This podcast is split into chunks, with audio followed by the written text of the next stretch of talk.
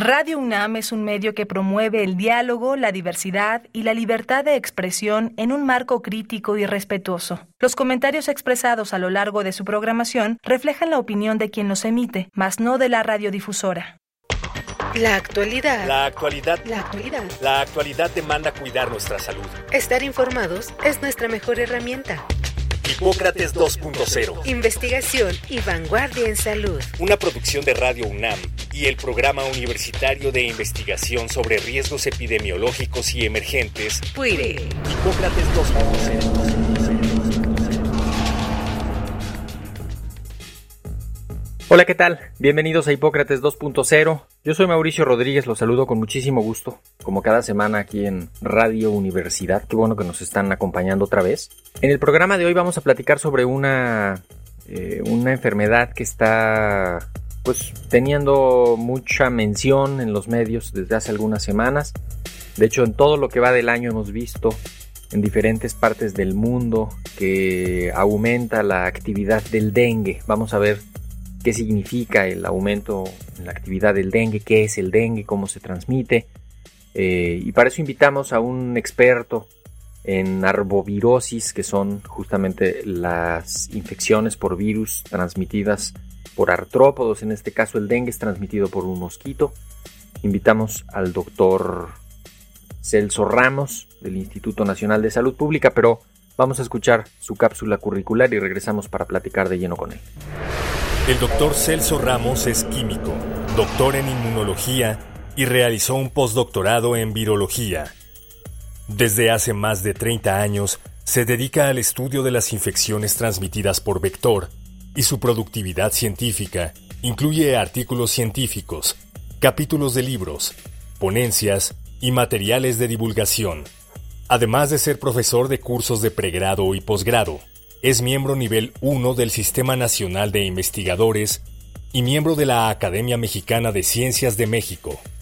Actualmente es investigador en el Instituto Nacional de Salud Pública. El doctor Celso Ramos, que pues tiene muchísimos años de experiencia en esto de las enfermedades transmitidas por vector, eh, lo primero es pues darte la bienvenida, Celso. Muchísimas gracias por estar en Hipócrates 2.0. Muchas gracias a ti, Mauricio, por la invitación. Pues sin duda estamos en un momento interesante del dengue. Eh, antes de entrar así de lleno con, con, lo que está pasando, ¿por qué no hablamos sobre las generalidades del dengue para poner el contexto completo y luego ya desglosarlo hacia, hacia la parte de la, de la situación epidemiológica actual? ¿Qué te parece si me parece bien. Eh, desde luego, habría que decir que la, el dengue, la fiebre por dengue, es una de las arbovirosis más importantes en el mundo. Y desde luego en América Latina y en el sudeste de Asia es donde más impacto tiene. Arbovirosis nada más son las infecciones transmitidas por artrópodos. Por artrópodos. En el caso del dengue, eh, sabemos que es un mosquito el transmisor de los serotipos de dengue que es el mosquito Aedes aegypti. Entonces, cuando el mosquito infectado se alimenta de sangre, en el momento antes de chupar la sangre, eh, inyecta saliva y justamente en la saliva es donde van los virus. Y así se inicia el ciclo, el ciclo infeccioso. Obviamente el mosquito pues no, no puede estar en todos lados, ¿no? hay, hay algunas limitaciones climáticas que, que, hacen que no, que no se pueda que no se pueda procrear, ¿no? De hecho, la altitud, la temperatura.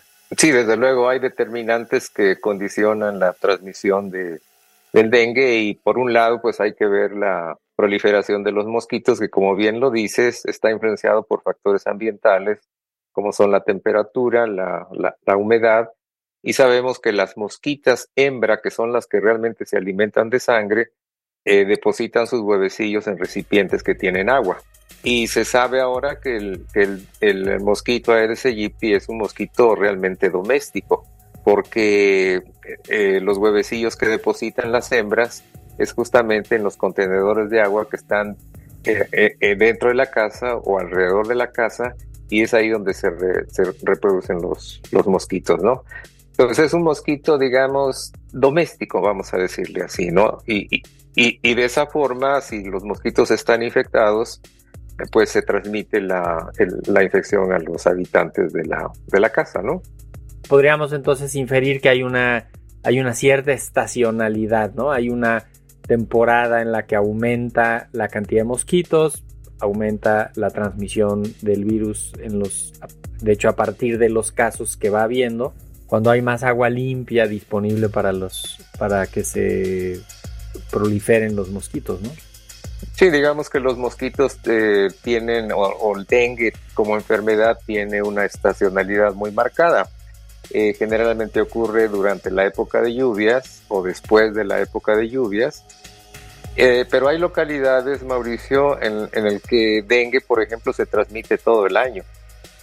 por ejemplo, si vamos a Acapulco, que, que es húmedo, y aunque no sea época de lluvias, este, puede haber casos de dengue porque las personas tienen agua almacenada en sus casas y los mosquitos van y, depositan sus huevecillos ahí. Sí, decías, decías que, es doméstico eh, en el agua limpia de la casa, o sea, puede estar en, en, los floreros, puede estar en los cacharros que están en el patio de la casa, en el agua limpia, en un tinaco destapado. Claro, una de las actividades de prevención y control de los mosquitos es precisamente eh, educar a las personas eh, que tienen agua, eh, digamos, almacenada en los recipientes que tú mencionaste, que los tapen o que los laven con frecuencia para evitar que los mosquitos depositen sus huevecillos ahí. si los huevecillos que están depositados en, en la pared del recipiente que tiene agua, al lavar, continuamente estos recipientes, pues se, se eliminan los huevecillos. Si no se eliminan estos huevecillos, de ahí va a surgir la larva, que es el que se conoce como maromero y que lo encontramos en el agua, en el agua donde estaban los huevecillos. Y hay, hay por ejemplo, un, insecticida que se llama temefos, eh, que se deposita en, el agua y el temefos eh, destruye a las larvas. Pero si, si las personas no permiten que se ponga el, el o el abate en, los recipientes de agua, pues la larva va a evolucionar a pupa y de la pupa eh, se va a generar los mosquitos adultos. Pues vamos a tener mosquitos volando, mosquitos ya adultos. Entonces la única forma de poder abatir a esa densidad de mosquitos es aplicando insecticidas. Y es lo que no quisiéramos que ocurriera en las comunidades porque sabemos que el insecticida pues tiene tener, puede tener efectos, digamos, eh, nocivos para el ambiente o inclusive para otras especies de animales, ¿no? Por ejemplo, en el año 2019 hubo más de 3 millones de casos, principalmente en la región de las Américas. En 2022, o sea, estamos hablando de 3, 3 años, 4 años, hubo 2.8 millones de casos. Y ahora, en el año eh, que estamos, 2023, en la semana epidemiológica, llevamos más de 2 millones de casos. Este comportamiento cíclico eh, lo estamos viendo desde hace muchos años. No ha dejado de llover y como, como te dije hace rato, hay comunidades en las cuales mucho tiempo después de, de que cesaron las lluvias sigue habiendo transmisión de casos. También le dicen la fiebre quebrantahuesos. Una de las manifestaciones clínicas justamente es la fiebre alta que, da dolor articular. Se confunde con influenza, con COVID, con incluso con salmonelosis, pudiera de pronto, y algunas otras infecciones que dan, que dan fiebre.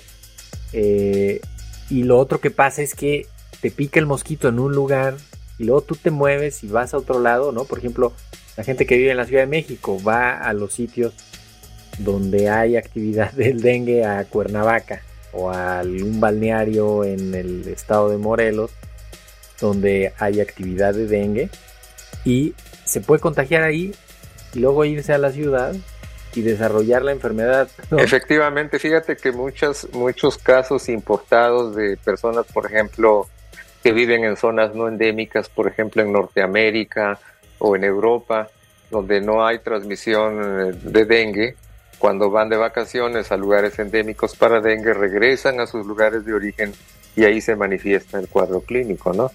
Eh, pero ahí habría que diferenciar los casos importados de los casos nativos, casos autóctonos, ¿no? Y como bien mencionas, efectivamente Morelos es un estado endémico para, para dengue todos los años y personas que nos visitan de Ciudad de México o de alguna otra región no endémica pueden adquirir la infección en Morelos, ¿no? Y se detectan los casos en, el, en la ciudad de, de destino, pues, donde viven estas personas, ¿no? De hecho, cuando estuvimos en la pandemia, aquí en Morelos tuvimos problemas para poder diferenciar si se trataba de dengue o se trataba de COVID, ¿no? Afortunadamente, afortunadamente, pues hay forma de diferenciarlos en el laboratorio y también en la clínica, pero para eso el personal médico debe tener un entrenamiento específico. Por ejemplo, aquí en Morelos la gente sabe que sabe muy bien cuándo es un caso de dengue sin tener experiencia clínica este, porque saben que en la época de lluvias, pues es más probable que los casos que tienen fiebre, dolor muscular, dolor articular, este, dolor en los globos oculares, pues es más probable que sea, que sea dengue, ¿no? Ahora sabemos que, por ejemplo, en Morelos y en México en general circuló hace tiempo otros virus que cursan de forma similar con dengue, como es el caso de chikungunya y zika. De hecho, el, virus Zika pertenece a la misma familia que los virus dengue. Son flavivirus. Eh, chikungunya no, ese pertenece a otro grupo diferente, pero es transmitido también por Aedes aegypti, que es el mosquito transmisor de dengue y, y Zika, ¿no? La mayoría de los casos de dengue son relativamente leves, autolimitados, no tienen complicaciones, ¿no? Eh, de cualquier manera, pues van a recibir medicamentos y van a requerir atención médica, aunque fuera ambulatoria. Y algunos sí se complican y requieren hospitalización, requieren atención especializada. Eh, y esa carga de, enfermedad, pues es, es, importante, ¿no? O sea, la demanda de consulta, la necesidad de medicamentos y eventualmente en los pacientes graves la necesidad de hospitalización y de servicios de atención eh, crítica, pues son, son, se van, se van juntando y suman una cantidad importante al final de la, de la temporada.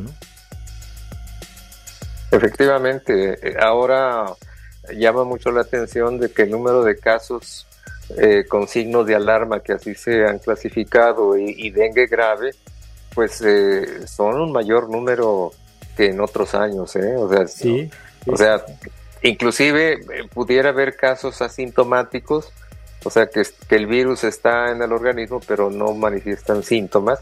Esos no los vamos a ver jamás, ¿no? O sea, porque no, va, no, no van a requerir apoyo médico. Sin embargo, aquellos que tienen dengue manifiesto, pues eh, es lo que ocurre todos los años aquí, por lo menos aquí en Morelos, ¿no?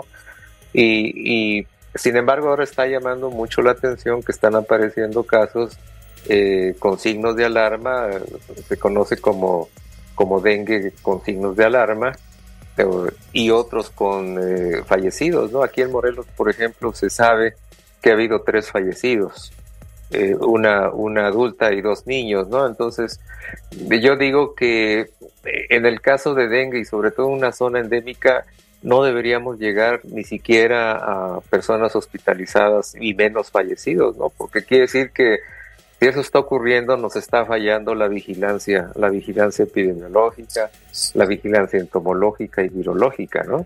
Pues lo, peor que va pasando es que hay alteraciones en la coagulación y empieza a haber eh, riesgo de hemorragias, eh, hay, hay sangrados aparentes, sangrados internos y, toda una cascada inflamatoria que complica a los pacientes que necesitan pues atención hospitalaria de yo diría de alta especialidad no porque son ya pacientes que, necesitan eh, pues que haya un banco de sangre que haya transfusiones que haya eh, soporte para, para las, las, funciones vitales. Entonces eh, esto se podría prevenir evitar detectando a tiempo no la, evolución de los pacientes de hecho diagnosticándolos inicialmente de forma correcta.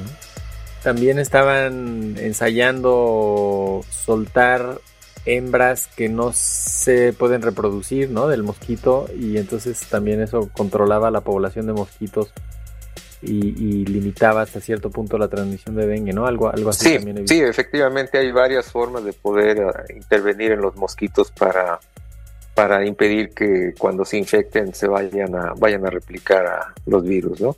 Yo quisiera regresar al punto del cambio climático y efectivamente, como sabemos, hoy día la temperatura, digamos, eh, de la Tierra en general, pues está cambiando, inclusive se está viendo casos de transmisión de dengue en, países donde antes no había dengue, ¿no? Porque sabemos que la, temperatura está cambiando por este, el, impacto del cambio climático. Y además hay un fenómeno eh, meteorológico que es el, el, efecto del niño o de la niña, que son cambios de temperatura del mar y que hacen que, que haya pues muchas lluvias en ciertos años. De hecho, estamos ahora en la época del niño, este, que surge en Sudamérica y eso hace que eh, eh, pues las condiciones que permitan la proliferación de los mosquitos sea más evidente y seguramente eso eh, tiene una explicación por qué estamos viendo muchos casos de dengue hoy día, ¿no?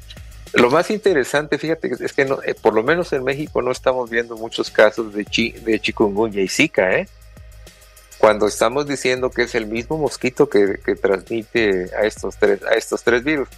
Y qué bueno que así sea, ¿no? Porque tú ya lo mencionabas, en el caso de Zika, pues el riesgo principal es la infección en las mujeres, en las mujeres embarazadas, ¿no? Y afortunadamente en este momento pues no tenemos muchos casos de Zika y menos de chikungunya, ¿no? Y hay otros virus que potencialmente pudieran, pudieran ingresar al país. Hace algunos años se hablaba mucho de, del virus Mayaro, que es de la familia de chikungunya. Afortunadamente, pues no se han detectado casos de, del virus Mayaro. Sin embargo, existe una alerta de, del virus de la fiebre amarilla. Sabemos que en México y en el resto del continente americano, hace muchos años, la fiebre amarilla fue un problema muy serio de salud pública. Más que dengue, era fiebre amarilla, ¿no? Y ahora sabemos que... Panamá, ¿no? Exacto, sabemos que fiebre amarilla pues está restringida a algunas regiones en el Amazonas o en África y sin embargo existe pues este, esta vigilancia entomológica y virológica para detectar casos de fiebre amarilla que se salen del nicho ecológico, no selvático. El del oeste del Nilo. El, oeste del Nilo también, o sea, es un virus que pertenece a la misma familia del dengue, del flavivirus, familia flaviviridae. Pero sí, de hecho ese yo creo que ese no tiene pasaporte para entrar a México porque en Estados Unidos tienen mucho. No, en Estados Unidos tienen, tienen un problema muy serio porque sobre todo en personas adultas mayores eh, causa problemas neurológicos, inclusive, inclusive. Sí, pero aquí en México no hay fiebre, o sea, no hay del, del, oeste del Nilo, pero... Bueno, yo no diría eso, yo no diría eso, yo, yo diría... No, por eso, o sea, en los registros no hay... Ajá, yo diría que más bien no hay investigación al respecto. Fíjate que hace, hace algunos años hicimos investigación sobre el tema del virus del Nilo Occidental. Un estudiante de maestría este, hizo un muestreo eh, en, eh, en, en, dos zoológicos que están en Villahermosa. Uno es el Yumca y otro es la Venta y, buscó a propósito anticuerpos en pues los animales que se le permitieron tomar muestra y encontró evidencia serológica de la circulación del virus del Nilo Occidental. Inclusive capturó mosquitos y encontró evidencia de mosquitos infectados con ese virus. Ahora sabemos, y, y, lo dijiste muy bien, por ejemplo en Estados Unidos hay muchos casos, y no solamente en humanos, sino una diversidad de aves, en caballos, etcétera, y el problema es que justo en esta época empiezan a llegar las aves migratorias de Norteamérica y algunas de ellas pueden llegar infectadas con el, con el virus eh, del Nilo Occidental. Otro estudio que hicimos aquí en Morelos hace ya algunos años, capturando aves, aves este, que fueron clasificadas como migrantes y, aves residentes, encontramos evidencia también serológica del virus del Nilo Occidental vamos a, vamos a hacer un programa de, de el virus del West Nile Virus, ¿no? Se me fue ahorita el nombre del, oeste del Nilo. Eh, pero tenemos que cerrar este primer programa, doctor Celso Ramos. Vamos a, vamos a seguir platicando para, para hablar sobre otra enfermedad muy importante que es la, la enfermedad de Chagas en el, en el programa de la próxima semana. Pero por supuesto, Mauricio pues vámonos despidiendo. ¿Con qué, con qué idea quieres cerrar? Bueno, yo creo que uno de, las, de los mensajes que debe quedar claro para, para el auditorio que nos sigue o que te sigue es que ante cualquier sospecha, eh, por mínima que sea, de, infección por el virus dengue, estén muy atentos a, los, a lo que se conoce como signos de alarma.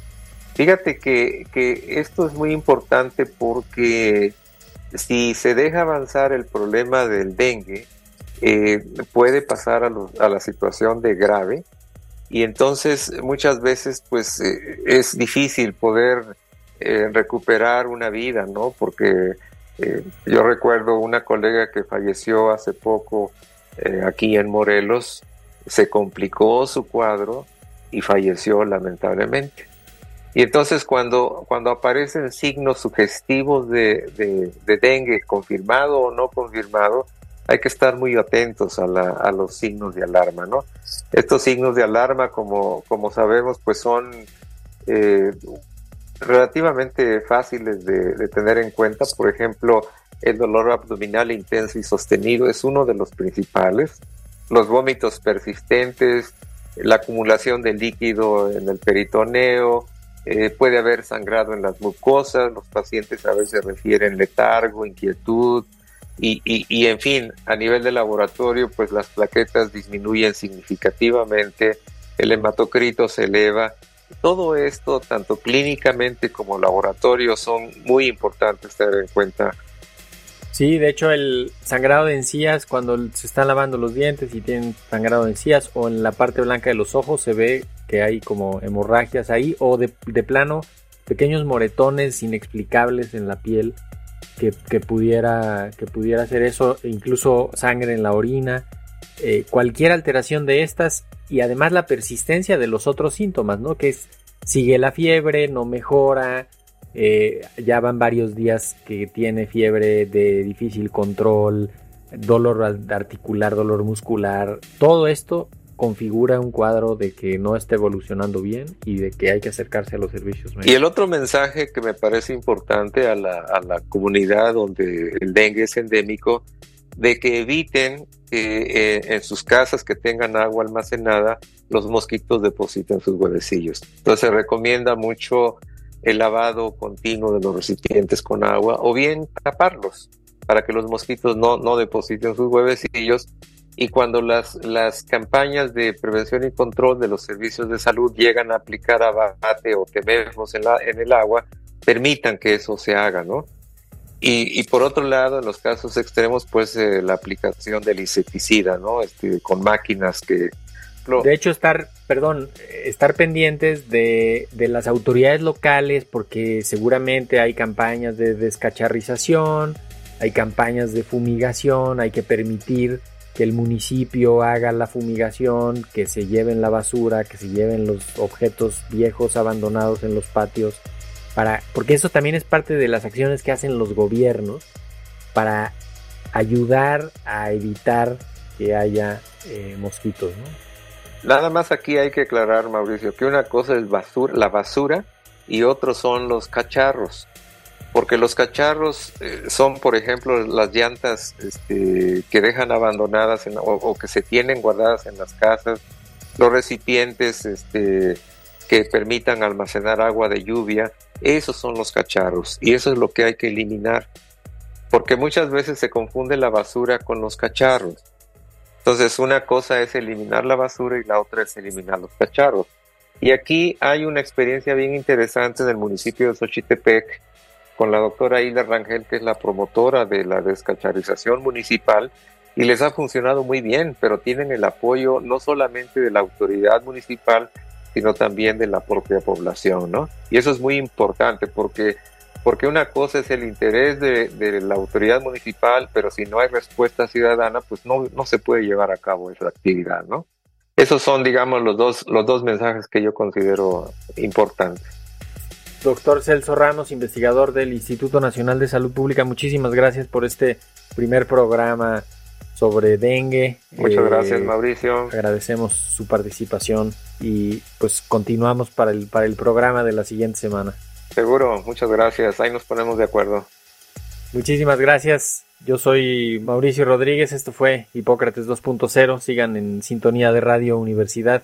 Esperamos que nos acompañen la próxima semana. Hipócrates 2.0 es una producción de Radio UNAM y el Programa Universitario de Investigación sobre Riesgos Epidemiológicos y Emergentes, PUIRE. Coordinado por el doctor Samuel Ponce de León. Te esperamos la próxima semana. Hipócrates 2.0 Radio UNAM. Experiencia sonora. sonora.